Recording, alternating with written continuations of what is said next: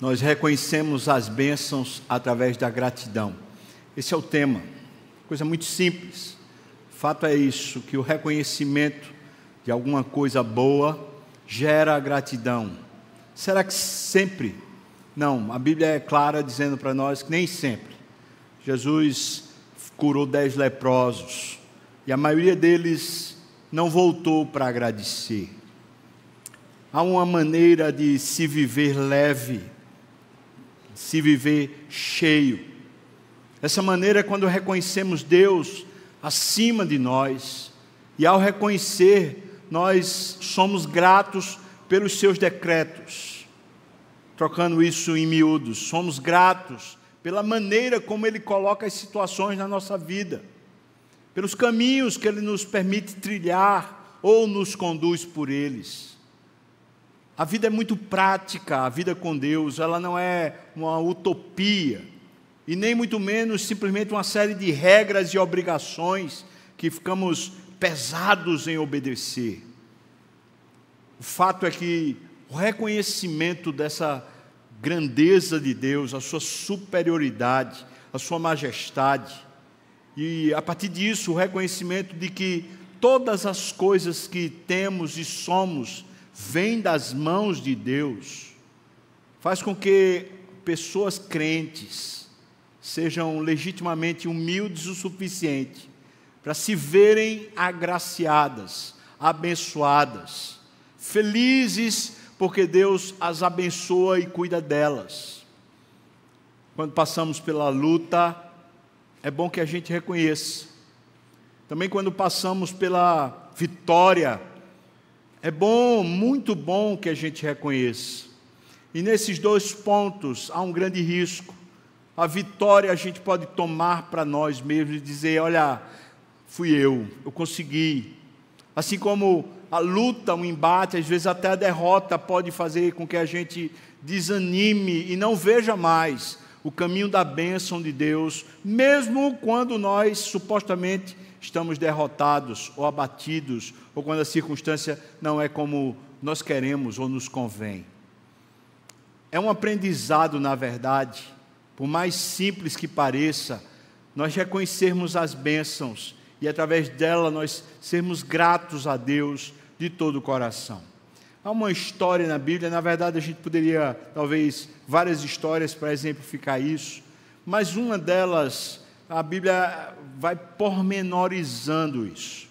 Eu quero que você abra a sua Bíblia, se você puder, no texto de Hebreus, capítulo 7, versículos de 1 a 10, onde Deus vai pormenorizando a atitude de Abraão para com Melquisedeque, o reconhecimento da bênção que ele recebeu e a maneira como ele reconhece, maneira muito prática, onde ele agradece a Deus por aquilo que Deus está fazendo. Nós vamos ler Hebreus 7, de 1 a 10. Diz assim: Porque este Melquisedeque, deixa eu fazer aqui uma pausa só para lhe explicar. O finalzinho do capítulo 6 é apresentado Melquisedeque, porque Jesus vem e entra no templo, no Santo dos Santos, e ali ele abre um caminho para que a gente possa ter relação com Deus. Essas são figuras do Velho Testamento figuras do período em que havia um sacerdócio levítico. E quando fala que Jesus, como sacerdote, entrou no Santo dos Santos e nos deu esse novo caminho, esse privilégio, então fala que Jesus era da linhagem sacerdotal de Melquisedeque. Então o texto começa falando sobre isso, diz: "Porque este Melquisedeque, rei de Salém, sacerdote do Deus Altíssimo, que saiu ao encontro de Abraão quando voltava da matança dos reis e o abençoou, para o qual também Abraão separou o dízimo de tudo. Primeiramente se interpreta Melquisedeque, rei de justiça, e depois também rei de Salém, ou seja, rei da paz, sem pai, sem mãe, sem genealogia, que não teve princípio de dias e nem fim de existência, entretanto, feito semelhante ao Filho de Deus, permanece sacerdote perpetuamente. Considerai, pois, como era grande esse a quem Abraão, o patriarca, pagou o dízimo tirado dos melhores despojos. Ora, os que dentre os filhos de Levi recebem o sacerdócio que tem mandamento de recolher, de acordo com a lei, os dízimos do povo, ou seja, dos seus irmãos, embora tenham estes descendidos de Abraão, entretanto, aquele cuja genealogia não se inclui entre eles, Melquisedeque, recebeu dízimos de Abraão e abençoou o que tinha as promessas, Abraão no caso. Evidentemente, é fora de qualquer dúvida que o inferior, Abraão, é abençoado pelo superior, Melquisedeque. Aliás, aqui, tanto Melquisedeque como Abraão são homens mortais, os que recebem dízimo, porém ali, aquele de quem se testifica que vive. Agora está falando de Jesus. E por assim dizer, também Levi recebe dízimos, que recebe dízimos, pagou-os na pessoa de Abraão. Daqui a pouco a gente explica melhor isso. Porque aquele ainda não tinha sido gerado por seu pai, no caso Levi, não tinha sido gerado por Abraão, que foi o na verdade, Levi foi bisneto de Abraão, então, porque aquele ainda não tinha sido gerado por seu pai, quando Melquisedeque saiu ao encontro deste, no caso, está falando de Abraão. Vamos orar, irmãos, pedir a Deus que nos ajude a entender esse encontro e o que esse texto tem para revelar para nós. Meu Pai, tua palavra é tão perfeita e ela se encaixa por completo mas para nós somos limitados às vezes. Nós perdemos esses encaixes, perdemos essa percepção. Por isso que agora eu te peço que o Senhor ilumine a minha mente para com riqueza de detalhes e também com com a cuidade eu poder falar a tua palavra agora para os meus irmãos. Peço que o Senhor ensine aos corações e a todos nós nos dê um coração despertado por meio da tua palavra, Senhor. Livra-nos do mal e nos abençoa aqui, eu te peço, no nome de Jesus. Amém e amém. Quero, quero introduzir esse texto fazendo essa pergunta: onde é que surge Melquisedeque na Bíblia? Bom, surge nesse encontro com Abraão em Gênesis capítulo 14. Se você quiser, dê uma olhada lá, capítulo 14, versículos 18 a 20, dizem assim: Melquisedeque, rei de Salém, trouxe pão e vinho, era sacerdote do Deus Altíssimo, abençoou ele Abraão e disse: Seja bendito seja Abraão pelo Deus Altíssimo, que possui os céus e a terra.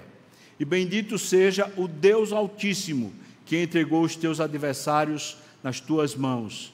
E de tudo lhe deu Abraão o dízimo. É aqui que aparece, de repente ele aparece. O contexto anterior aqui desse encontro é que Abraão tinha um sobrinho que era para ele como um filho chamado Ló, que estava morando na região de Sodoma e Gomorra. E Abraão tinha, Ló tinha sido levado cativo quando cinco reis lutaram contra quatro reis e aqueles quatro prevaleceram. Ló e a família dele foi levada cativa. Nesse momento, Abraão, quando soube, resolveu trazer de volta o seu sobrinho e as famílias. Então ele pede ajuda a alguns outros reis e juntos eles saem e eles conseguem reverter o quadro. Eles vencem aqueles quatro reis, libertam os cinco reis que foram conquistados e agora Ló pode voltar para sua casa, voltar para sua, sua residência, e os reis também. Nesse momento, quando Abraão está com os despojos da guerra, e você deve entender essa linguagem, naquele tempo, então, as guerras eram muito físicas, e depois que se vencia, então, o que estava lá no chão, o que estava nas tendas do inimigo, passavam a ser posse sua. Então, as armas, as riquezas, as vestes, as comidas, o rebanho, tudo que era do inimigo agora passa a ser seu, isso é despojo. Então Abraão está voltando ainda mais rico do que quando ele saiu para essa guerra.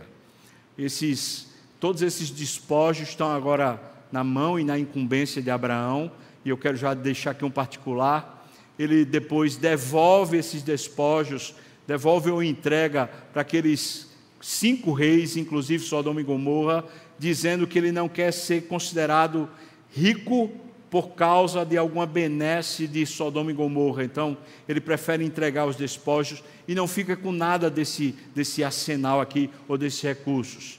Mas, quando chega esse encontro, a primeira coisa que acontece é o Melquisedeque traz pão e vinho. Isso aqui é uma figura da ceia, da última ceia, a figura da Eucaristia, do momento de comunhão, onde Jesus diz para fazer isso sempre em memória dele. Então, veja que esse texto, com quanto esteja 400 anos antes de Moisés, esteja mais de dois mil anos antes de Jesus, está para nós mais de quatro mil anos de distância de nós, com quanto seja tão antigo, esse texto é extemporâneo, ele é fora de tempo. Ele faz coisas que são da igreja Melquisedeque traz pão e vinho e comunga com Abraão. E na hora que eles comungam, Melquisedeque abençoa Abraão. E a ordem aqui dos fatores são muito importantes. Primeiro ele comunga. E depois de comungar, Melquisedeque abençoa Abraão. Ora, Abraão era rico. Eu não estou falando de qualquer riqueza, não um dos mais ricos do Oriente era Abraão, um homem riquíssimo. Então, essa bênção não tem muito a ver com recurso financeiro, material. Tem a ver com a história de Abraão, que daqui a pouco a gente fala sobre ela também. Então, Melquisedeque abençoa Abraão, e depois de abençoar a Abraão, Abraão se levanta, manda certamente os seus servos contarem os recursos, todos os despojos, inclusive os dele, não só os da guerra, mas os pessoais de Abraão. Ele manda separar 10% de tudo que tem e ele entrega para Melquisedeque. Melquisedeque sai dali com todo aquele despojo e Abraão sai dali abençoado. É isso que o texto nos conta.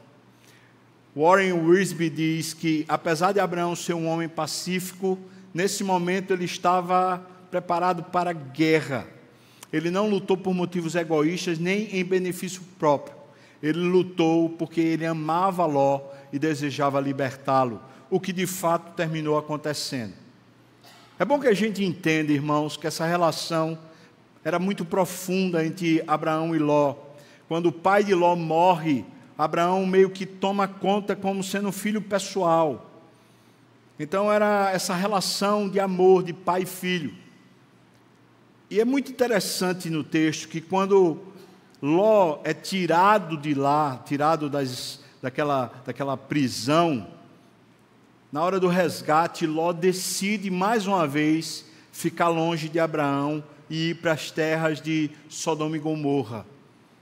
Isso já é o prenúncio do que você vai encontrar no capítulo 15, porque no capítulo 15 Abraão começa passando por uma crise. E a crise é: Deus, o Senhor disse que ia me abençoar com filhos, mas eu não tenho filhos, e eu só tenho um herdeiro que é um servo nascido aqui na minha casa. Porque ele, ele imaginava que Ló poderia ser o herdeiro dele. Pelo menos tinha a linhagem de sangue do seu irmão. Então ele imaginava isso, mas Ló, mais uma vez, tinha saído e ido para a região lá de Sodoma e Gomorra, portanto, eles continuaram distantes. Sendo assim, o que é que a gente encontra nesse momento que Abraão e, e Melquisedeque estão ali participando juntos? Nós encontramos primeiro a Melquisedeque confirmando para Abraão as bênçãos que tinham sido dadas a, de, a ele por Deus. Se você vai no capítulo 12, versículo 2, Deus diz para Abraão o seguinte: as promessas: De ti eu farei uma grande nação. Quando Abraão vence aquela guerra, talvez ele nem se apercebeu da grandeza dele, Nós estamos falando de nove reinos. E Abraão, com ele sendo mais forte, com mais dois ou três reinos, ele se levanta e consegue vencer tudo isso. Ele já é uma nação, mas ele ainda não percebe a força disso, ele não tem dimensão disso. Também no versículo 2 do capítulo 12 diz: Eu te abençoarei. Mais uma vez, ele precisou ser abençoado aqui nesse encontro, para ele se lembrar que a promessa de Deus não caía por terra. E Deus disse para ele também: Te engrandecerei o nome, falando sobre identidade. Abraão tem o nome de Abrão, que quer dizer um pai é, de multidão, mas ele recebe o nome de Abraão, um pai exaltado. Eu te exaltarei o nome. E veja só, irmãos, a identidade aqui, quando, quando Melquisedeque diz para Abraão: Eu te abençoarei, eu te abençoo, e diz assim: Deus fala bem de ti. Veja como diz isso no versículo 19: Abençoou ele Abraão e disse: Bendito seja Abraão pelo Deus Altíssimo. A palavra bendito quer dizer ser falado bem. Que, o que Melquisedeque está dizendo é que Deus fale bem de você, Abraão. E essa certamente é uma grande bênção. É ter sua identidade de pecador transformada por uma identidade de, de ser reconhecido por Deus como sendo bom ou sendo uma bênção. É o que Abraão está recebendo agora. Você agora será bem falado pelo Deus Altíssimo. Bendito seja Abraão pelo Deus Altíssimo ele também está agora recebendo a bênção da vitória. E isso também é o cumprimento das promessas. Deus disse para ele: ser tu uma bênção. E agora ele está abençoando a terra, fazendo justiça e libertando os cativos. Então, ele está cumprindo as promessas, vivendo as promessas. Mas será que Abraão consegue perceber, discernir quantas bênçãos Deus está confirmando esse encontro de Abraão com Melquisedeque, logo após a guerra, com todos aqueles despojos. É o momento de Deus lembrar Abraão: Abraão, tudo que eu lhe falei, todas as minhas palavras, todas as minhas promessas, não caem por terra. Eu as executo, eu as faço valer, e Deus está fazendo valer. Tem uma outra bênção que está aqui, ela passa mais de relance. Mas Abraão já era riquíssimo, mas Deus ainda abençoa ele mais, com mais riqueza e com mais vitória. E então ele não é só bem falado por Deus, ele também passa a ser bem falado pelas, pelos vizinhos, pelos reinos vizinhos. E de fato, então, ele passa a ter um nome exaltado, como Deus tinha dito que faria. Então, irmãos, o que é que nós estamos encontrando aqui? Nós estamos vendo Deus fazendo questão de usar uma figura que é esse Melquisedeque para lembrar a Abraão e fazer valer na memória de Abraão e no coração as promessas que Deus tinha dado a ele lá no começo da jornada. Eu quero que a gente aplique isso ao nosso coração. Esses encontros com Deus, mesmo que Deus use alguém para nos lembrar, eles são encontros corretivos. E também são encontros para preenchimento do coração. Nós somos tão assaltados o tempo todo por problemas na terra. Abraão acabou de ter a notícia de que seu sobrinho tinha sido levado cativo, que tinha guerra, tinha problema na terra. Nós somos como Abraão, tão assaltados por notícias ruins, que precisamos, como precisamos, desses encontros com Deus para nos lembrar que Deus não falha, que o que Ele falou, Ele cumpre, e as Suas promessas a nosso respeito não caem por terra. A gente poderia dizer que aquilo que Deus fez com Abraão, logo, logo lá no começo da história, é uma referência do que ele faz com todos os crentes, afinal de contas, todos os que são salvos são, pela fé, filhos de Abraão.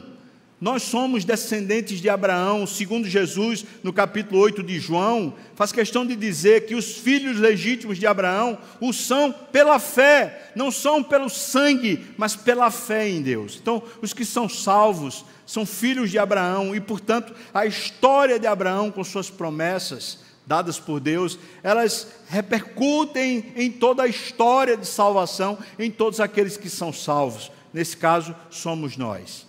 Então a gente poderia dizer: a nossa identidade é mudada, o Senhor certamente nos conduz em vitórias, certamente Ele nos coloca numa outra posição, porque o Senhor fala bem de nós por causa de Cristo e não por causa dos nossos méritos. E certamente o Senhor, quando ajeita uma vida, quando Ele conserta um coração e uma vida, Ele faz essa pessoa ser uma bênção. E quando nós somos bênção, tanto nós atraímos pessoas que são invejosas e querem é, destruir, como também muitas pessoas passam a ser beneficiárias da bênção. Quando Deus faz de nós uma árvore frondosa, algumas pessoas ficarão nessa sombra, porque o Senhor fez a gente crescer. É o caso de Abraão. E também vale a pena dizer: Deus tem garantido para nós que todos aqueles que colocam o reino de Deus e a sua justiça em primeiro lugar, todas as demais coisas, seja comida, seja bebida, seja o sustento, todas as demais coisas lhes serão acrescentadas. Portanto, aquilo que Abraão tinha como sustento, não estou falando de ser rico, mas eu estou falando da garantia de uma provisão de Deus para os nossos dias aqui na terra. Certamente Deus também garante isso. Esse encontro de Melquisedeque então revela para nós como Deus não só não desiste do seu plano, mas enquanto vivemos o plano, às vezes não estamos atentos e reconhecendo o que Deus está fazendo, Ele faz questão, Deus faz questão de nos alertar ou de nos abrir os olhos para percebermos que o que temos e o que vivemos não vem de nós, é fruto da promessa, é fruto de decreto divino. Em outras palavras, Deus é abençoador. E Ele resolveu, por misericórdia, graça e amor, Ele resolveu olhar para você. E quando olhou para você, Ele diz: Esse aqui é meu filho. Eu hoje te gerei, eu te gerei em espírito, eu te gerei por meio do sangue do meu filho Jesus, e agora que você é meu filho na minha casa, você tem de mim as minhas promessas, o meu cuidado, a minha proteção. Glória a Deus, porque Deus não falha, Deus não falha. Não quer dizer que o crente não passe pelo perrengue, pela luta, pela dificuldade, passa. Nós estamos no mundo, Abraão está passando por uma luta grande. Eu fico imaginando quando chega a notícia para Abraão: olha, o teu sobrinho lá, que estava junto com os outros reis, todos foram levados cativos. O coração de Abraão fica apertado. E ele pensa: será que está vivo? Será que meu sobrinho está vivo? Será que a família do meu sobrinho está vivo? Meu Deus do céu, vale a pena fazer alguma coisa? O que é que eu devo fazer? Aquela coisa da apreensão que todos nós temos nas circunstâncias difíceis. Deus não está dizendo para nós que nesse mundo nós vamos viver de, a pão de ló, vamos viver muito bem, obrigado. Mas o que Deus está dizendo é que Ele tem uma afeição especial por você e tem garantias especiais para você, que são espirituais, são eternas, e sendo espirituais, enchem você por dentro e garantem você acima das circunstâncias mais adversas, sejam elas quais forem. Então, o encontro é isso. Eu pergunto, né? Mas, mas quem é esse Melquisedeque? Para a gente receber dele, ou para Abraão receber dele, tanta bênção. E essa lembrança da fidelidade de Deus. Quem é esse Melquisedeque? É por isso que nós lemos o texto de Hebreus. Porque o texto de Hebreus pormenoriza quem é esse Melquisedeque.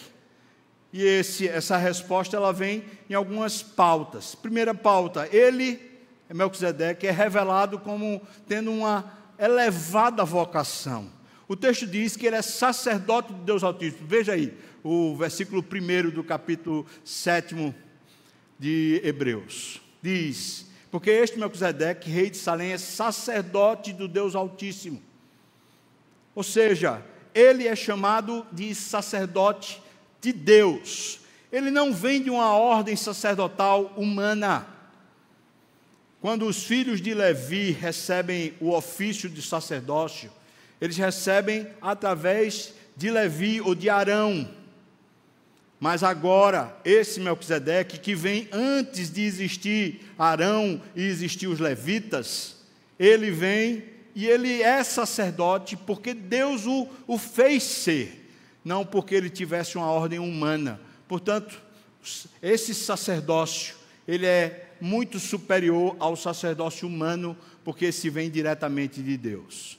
E o texto diz para nós, ainda no versículo 1, ao finalzinho do versículo, diz que quando Abraão voltava da matança dos reis, Melquisedeque o abençoou.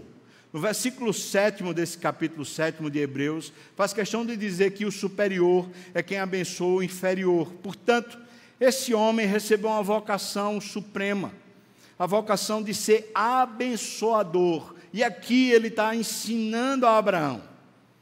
Primeiro, Abraão, lembre-se que Deus disse que ia abençoar você. Segundo, Abraão, Deus disse para você: seja uma bênção. E agora ele está recebendo a bênção do abençoador. Isso coloca a gente numa posição, irmãos. Quando Deus nos faz ser bênção na terra, porque Ele nos usa como canal e não por méritos próprios. Então ele, ele nos coloca numa posição espiritual superior aos descrentes e aos demais. Não entre nós, nós não temos hierarquia entre nós. Pastor não é superior ao membro. Presbítero não é superior ao membro, diácono não é superior ao membro, todos nós somos ovelhas de Cristo e, portanto, espiritualmente, todos nós somos sacerdócio de Deus e, portanto, todos nós somos o canal de bênção de Deus. Todos nós, sem exceção.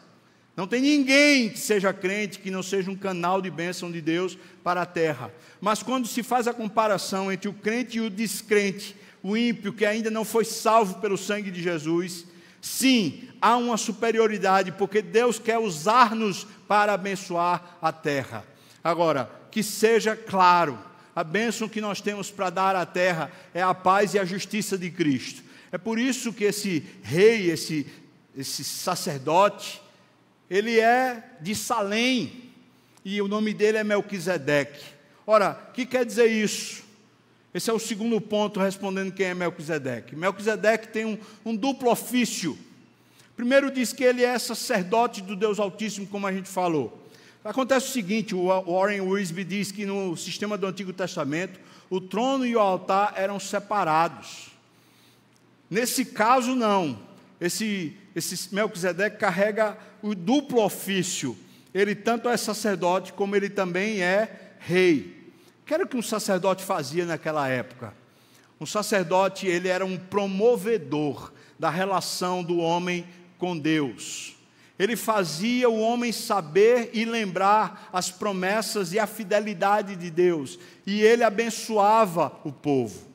E é isso que Melquisedeque está fazendo com Abraão, como sacerdote. Está lembrando as promessas, a palavra de Deus, está lembrando a fidelidade de Deus e também está abençoando ele.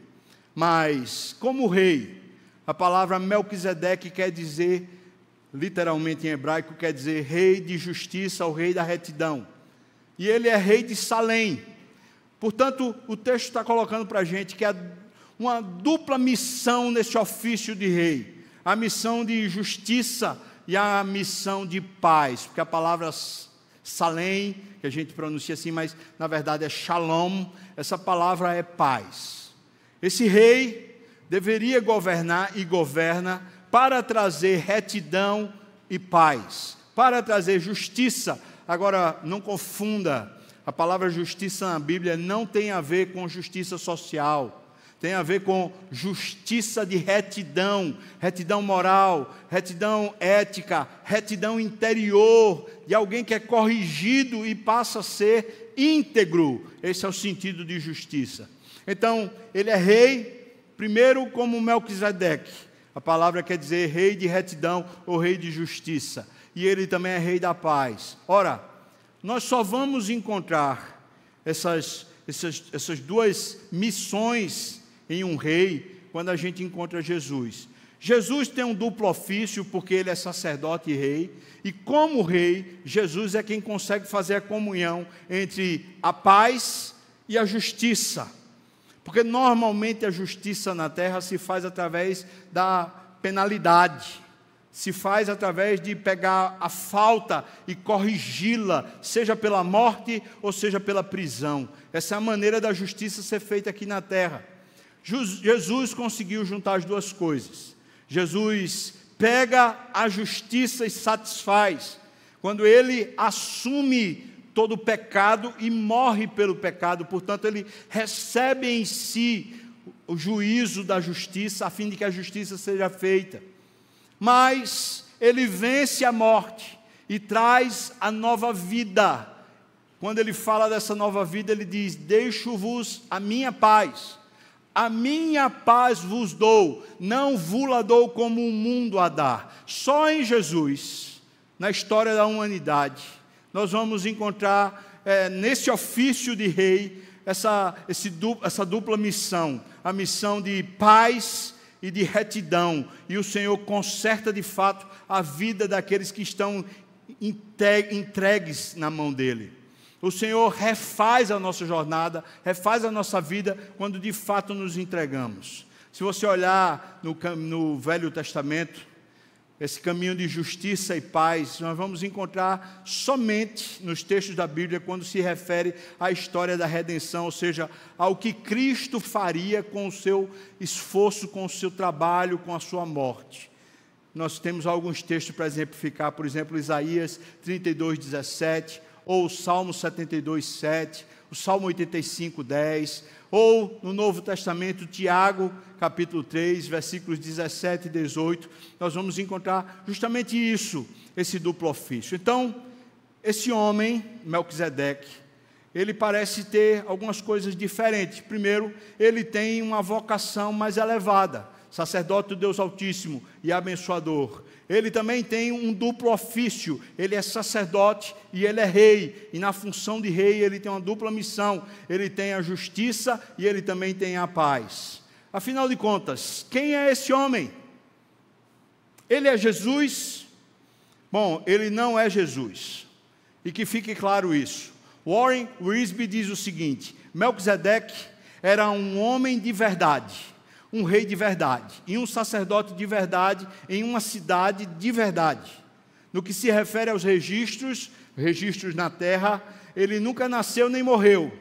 Nada sabemos da sua genealogia, seus pais, seu nascimento e a sua morte. Nesse sentido, ele é um retrato do Senhor Jesus, o Filho de Deus eterno. É claro que nem Arão, nem qualquer um dos seus descendentes poderiam afirmar que eram sem genealogia. Melquisedeque, irmãos, é um tipo de Cristo. Ou seja, ele está aparecendo como um personagem real, como uma pessoa real, mas ele está aparecendo no Velho Testamento, revelando para Abraão aquilo que seria o antítipo, que é Jesus Cristo. Ele está mostrando Jesus no Velho Testamento. E é um dos tipos mais fortes de Jesus no Velho Testamento. Philip Hughes diz o seguinte: quando a Bíblia menciona que Melquisedeque não tinha princípio de dias e nem fim de existência, isso aponta positivamente para Cristo, que é o seu antítipo, e não para Melquisedeque mesmo.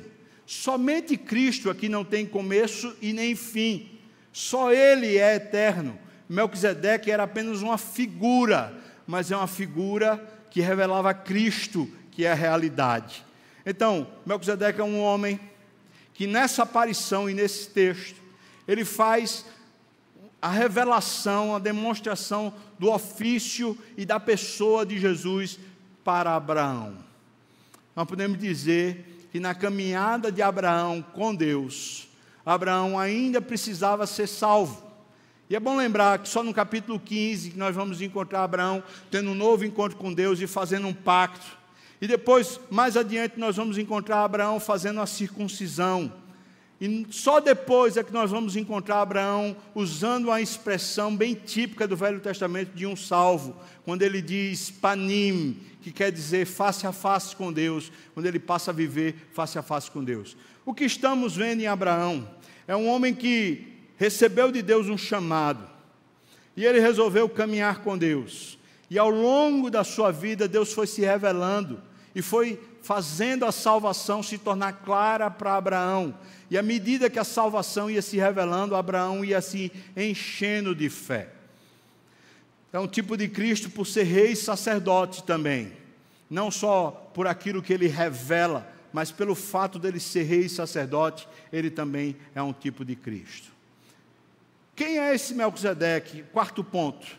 O texto diz para nós, no versículo 3, na parte B, diz: Ele permanece sacerdote perpetuamente. Ele também é um tipo de Cristo, porque o seu sacerdócio é o sacerdócio que tipifica Cristo. Irmãos, no Velho Testamento, apenas os que eram descendentes da casa de Levi, que eram destinados para o sacerdócio, era que se chamava sacerdote. Mas quando a gente encontra Melquisedeque, ele vem antes de Levi, e ele é usado por Deus para abençoar o avô, o tataravô de Levi. E portanto, Levi é abençoado por ele na figura de Melquisedeque. Assim, irmãos, nós estamos encontrando um sacerdócio que é eterno. E ele diz que é sacerdote do Deus Altíssimo. E é bom que a gente entenda isso.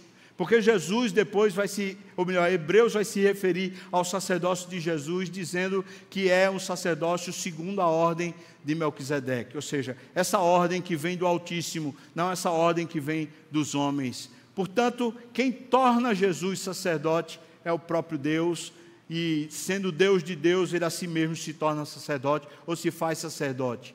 E quem tornou Melquisedeque sacerdote foi o próprio Deus. Três pontos a considerar nessa questão do sacerdócio perpétuo. Primeiro, por ele representar Cristo, o seu sacerdócio permanece para sempre. Segundo, como um tipo de Cristo, permanece para sempre em Cristo e não em si mesmo, o que tudo indica então que ele morreu. Terceiro, Cristo é sacerdote para sempre, segundo essa ordem, a ordem de Melquisedeque. Entendemos quem é Melquisedeque? Claro que ainda pode pairar muitas dúvidas, mas de um modo geral agora ficou claro o que é que esse homem é e o que é que ele veio trazer. Ele veio trazer a memória, a fidelidade de Deus, resgatar o coração de Abraão e ele veio abençoar Abraão. E ele é uma figura de Cristo no Velho Testamento, para que eu e você entendamos que o que Jesus Cristo veio fazer é exatamente o que Melquisedeque estava fazendo com Abraão ali. Nós chegamos no terceiro ponto dessa meditação e dessa mensagem. O que é que finalmente nós aprendemos nesse encontro de Abraão com Melquisedeque? É, chegando justamente no tema, quando reconhecemos as bênçãos, nós somos, ou nós só reconhecemos elas quando somos gratos, quando temos gratidão. Veja os versículos 4 a 5 do capítulo 7, diz assim: Considerai, pois, como era grande esse a quem Abraão, patriarca, pagou o dízimo tirado dos melhores despojos. Ora, os que dentre os filhos de Levi recebem o sacerdócio, têm o mandamento de recolher de acordo com a lei os dízimos do povo, ou seja, dos seus irmãos, embora não tenham esses descendidos de Abraão. Vamos entender uma coisa que está aqui. Abraão, que era o pai, o protagonista, o começo da nação de Israel, ele entrega os dízimos a Melquisedeque, porque ele reconhece que Melquisedeque é superior a ele mesmo. Essa, esse é o grande aprendizado para nós. John Wesley diz que os levitas eram maiores do que os seus irmãos das outras tribos. Os sacerdotes são maiores que os levitas. E os patriarcas, Abraão é maior do que os próprios sacerdotes. E no caso, Melquisedeque, sendo um tipo de Cristo, é ainda maior do que Abraão. Ou seja, o que esse, esse é, é ensinado para nós é que na hora que Abraão é abençoado por Melquisedeque, na hora que Abraão tem o seu coração aquecido pela fidelidade de Deus às suas promessas, é nessa hora que ele entende diante de quem ele está ele está diante de uma pessoa que é superior a ele. Não é superior porque é meramente rei. Lembra-se que ele, ele tinha acabado de salvar reis. Não é porque tinha esse ofício de rei, mas é porque o que ele está fazendo é superior ao próprio Abraão. O que é que a gente aprende aqui? primeiro ensino que eu queria compartilhar. A gratidão é o reconhecimento da superioridade de Deus. É o que Abraão está fazendo. A partir do momento que ele reconhece que é superior, então ele passa a agradecer. O texto diz que ele, na verdade, pagou o dízimo e diz tirado dos melhores despojos. Deixa eu explicar isso de uma forma em relação a todo o Velho Testamento. Dízimo não era simplesmente tirar a décima parte. Dízimo está na Bíblia relacionado diretamente com primícias. Com aquele texto que eu já preguei aqui, falando sobre é, Caim e Abel. Abel tira das primícias, enquanto que Caim não. Caim, ele pega qualquer coisa lá e traz a oferta. Dízimo, conforme Abraão tira, tira aqui, tira dos melhores despojos, ou seja, das primícias dos despojos. Abraão recolhe para entregar. Isso mostra onde é que está o coração. A pessoa entregar dízimo ou uma oferta, ou mesmo quando a pessoa se entrega dizendo: O Senhor me usa, precisa ter um reconhecimento claro. Não somos nós, irmãos, que conseguimos ou que estamos fazendo alguma coisa para Deus. Mas na verdade é Deus que está nos dando o privilégio de sermos usados por Ele. John Piper explica a respeito disso, dizendo o seguinte: a motivação mais legítima de um crente para servir a Deus é justamente a alegria que ele vai ter. No final, depois de você servir e se perceber tão abençoado, só pelo fato do Deus grandioso ter escolhido você para usá-la, esse fato de você ter esse prestígio, você se sentir prestigiado, já gera uma alegria indizível no seu coração. E ao final, essa é a grande motivação para servir a Deus. E à medida que Deus vê você satisfeito e se sentindo prestigiado, porque Ele é grande, Ele é mais glorificado em você. Deus é mais glorificado em você à medida que você se regozija nele, ou à medida que você se satisfaz plenamente nele. Sendo assim, a motivação legítima para a nossa gratidão é um reconhecimento verdadeiro da superioridade de Deus. Nós não estamos lidando, quando lidamos com Deus, com alguém que é no mesmo nível, ou muito menos alguém que é um pouquinho superior, mas que a gente tem intimidade para a gente poder se rebelar. Não, a gente está falando do Deus Criador dos céus e da terra, e que, porque amou você, ele resolveu vir à terra e morrer na cruz, para que você tenha a oportunidade de viver para Ele. Irmãos, eu não estou falando de obrigação, eu estou falando de uma coisa muito mais preciosa. Deus em Cristo está resgatando você, como Abraão, usado por Deus, resgatou Ló. Mas Ló voltou para Sodoma e Gomorra. Deus em Cristo nos resgata para nos dar o privilégio, a oportunidade de, em forma de gratidão, a gente entregar a Ele a nossa vida e entregar a Ele os nossos melhores despojos. Quais são os melhores despojos da sua vida? Seus filhos, algum, algum título que você recebe e você se sente profundamente honrado, proventos uma poupança grande que para você produz garantia, segurança.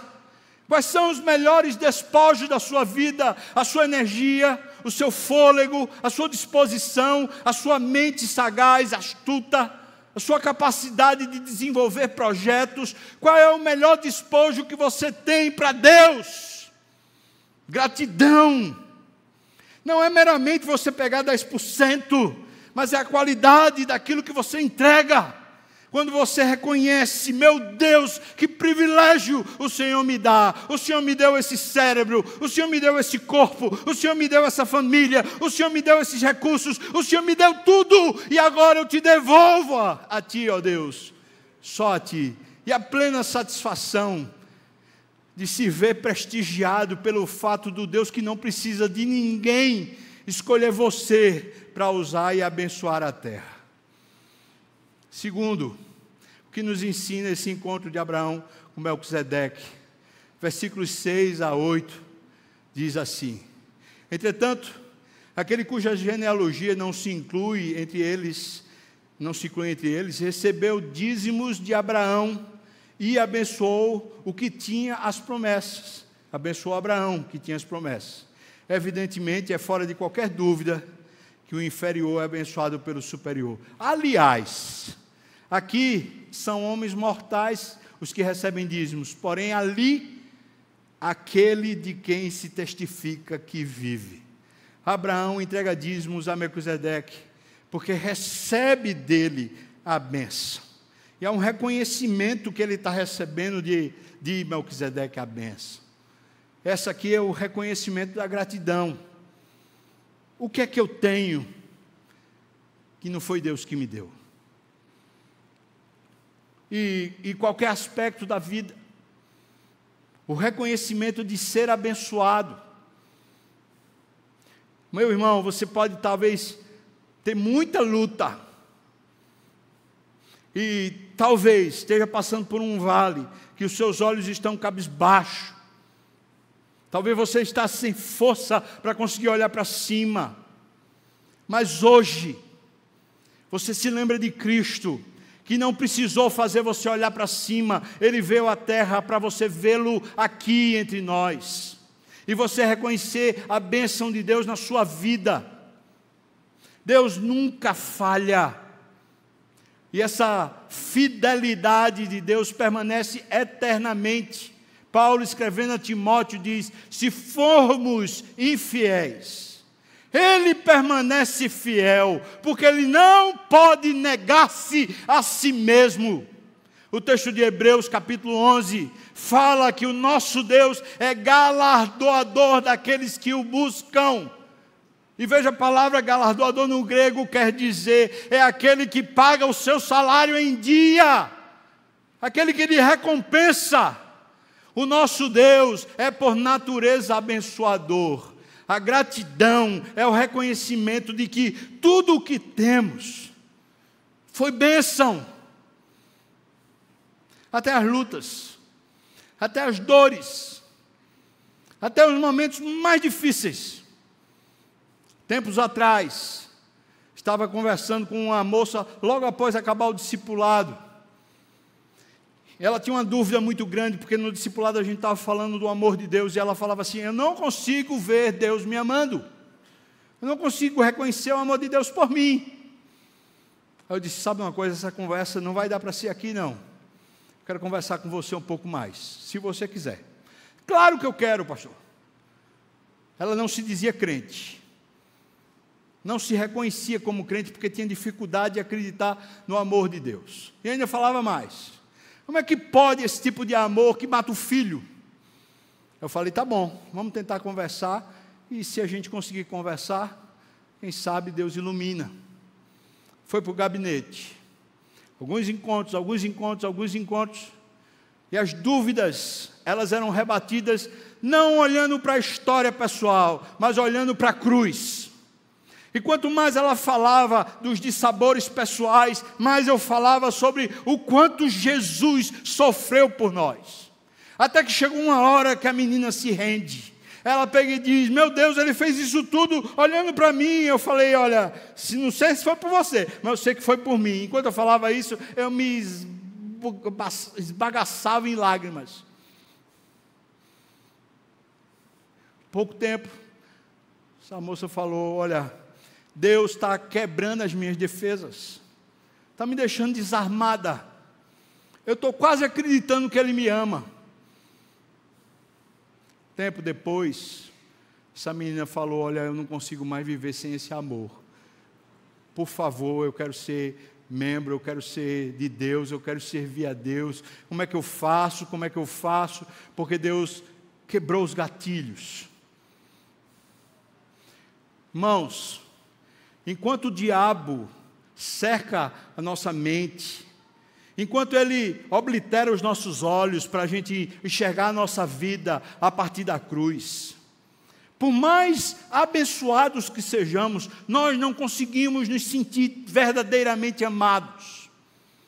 Paulo, escrevendo aos Efésios, diz que os sem Deus eles são obscurecidos de entendimento, alheios à vida de Deus por causa da ignorância que vivem. Quantos crentes, meu Deus, já nasceram de novo, mas estão tão infatuados nesse mundo, estão tão cheios das coisas desse mundo, que já não conseguem mais ver o tamanho da bênção que receberam. Você foi gerado de novo. E para você ser gerado de novo, Cristo teve que ir à cruz e morrer pelos seus pecados. E quando Ele salvou você, Ele deu a vida do Filho dele para você viver uma vida abundante uma vida eterna, uma vida com sabor de vida. Eu vim para que tenham vida e vida em abundância. Meu Deus, abre os meus olhos para conseguir reconhecer o quanto amado e abençoado eu sou. Deus abre os olhos dos meus irmãos e irmãs, para que também vejam. Gratidão é o reconhecimento de que Deus é abençoador e de que as bênçãos, todas elas, as que gostamos e as que não gostamos, também vêm dele. Deus não cansa, Deus não para, Deus nos cerca por todos os lados e sobre nós ele põe a sua mão.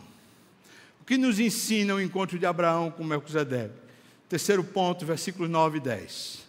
E por assim dizer, também Levi, que recebe dízimos, pagou-os na pessoa de Abraão, porque aquele ainda não tinha sido gerado por seu pai, no caso Levi, quando Melquisedeque saiu ao encontro deste, no caso Abraão.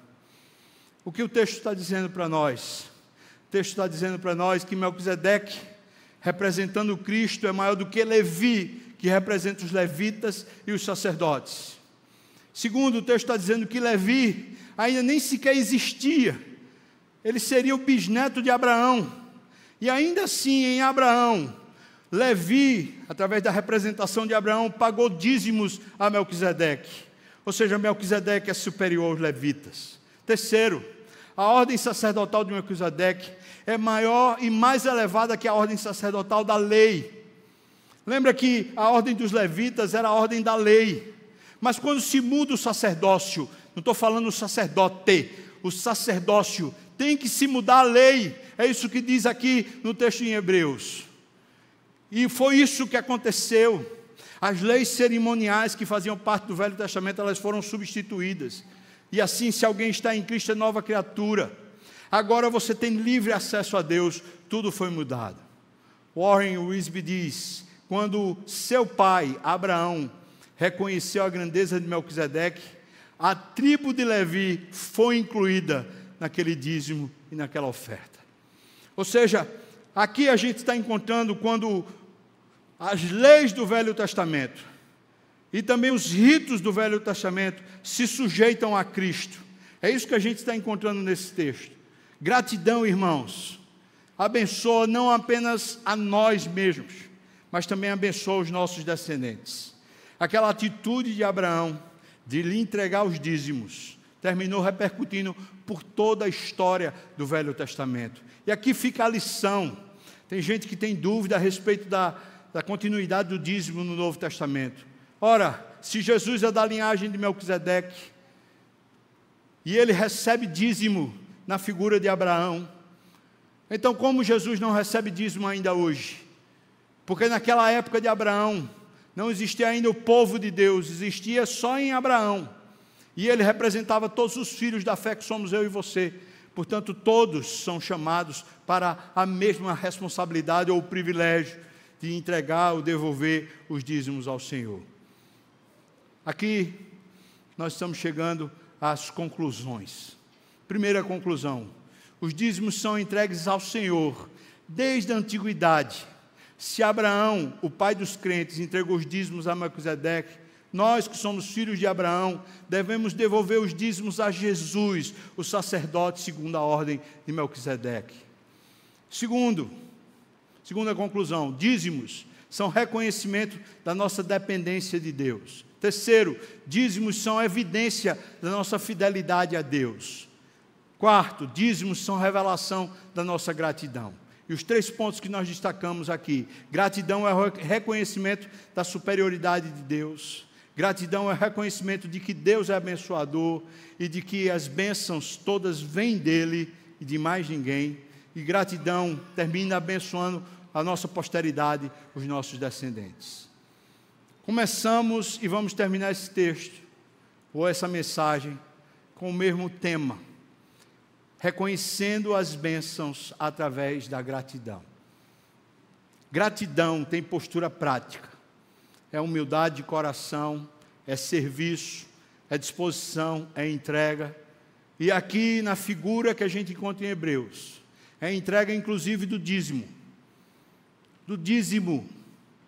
Que tem gente que tem tanta dificuldade de entregar, porque talvez não tenha um coração agradecido, porque não se percebe devedor ao Senhor e não se percebe abençoado por Deus. Mas eu não quero restringir a dízimo. É muito além, como desde o começo a gente vem aplicando a muito mais do que isso. Há uma decisão aqui a ser tomada. Eu falei e volto a falar agora. No final, quando Abraão sai desse encontro, ele fica numa crise dentro da sua tenda, porque ele pergunta: quem é que vai ser meu descendente? Ele acabou de ver as promessas sendo confirmadas. Mas ele voltou a ficar dentro de uma tenda, voltou a ficar cego. E Deus vai ao encontro mais uma vez dele, diz: Sai da tua tenda, conta as estrelas se é que podes. Assim será a tua descendência. Aquilo que para Abraão parecia faltar nas promessas de Deus, não estava, não estava longe dele ver, só precisava ele olhar para o céu. Na hora que ele contasse as estrelas, ele saberia o tamanho da bênção que Deus tinha para ele tamanho da promessa que Deus resgataria nele. Quero fazer isso com você aqui, irmão. Sai da sua tenda. Sai dessa coisa que está obscurecendo, impedindo você de olhar para Deus. Sai das suas justiças pessoais, suas causas pessoais, suas reclamações pessoais. Sai dos seus limites pessoais. Você não está percebendo o quanto isso está impedindo você de ter uma vida abundante, uma vida plena.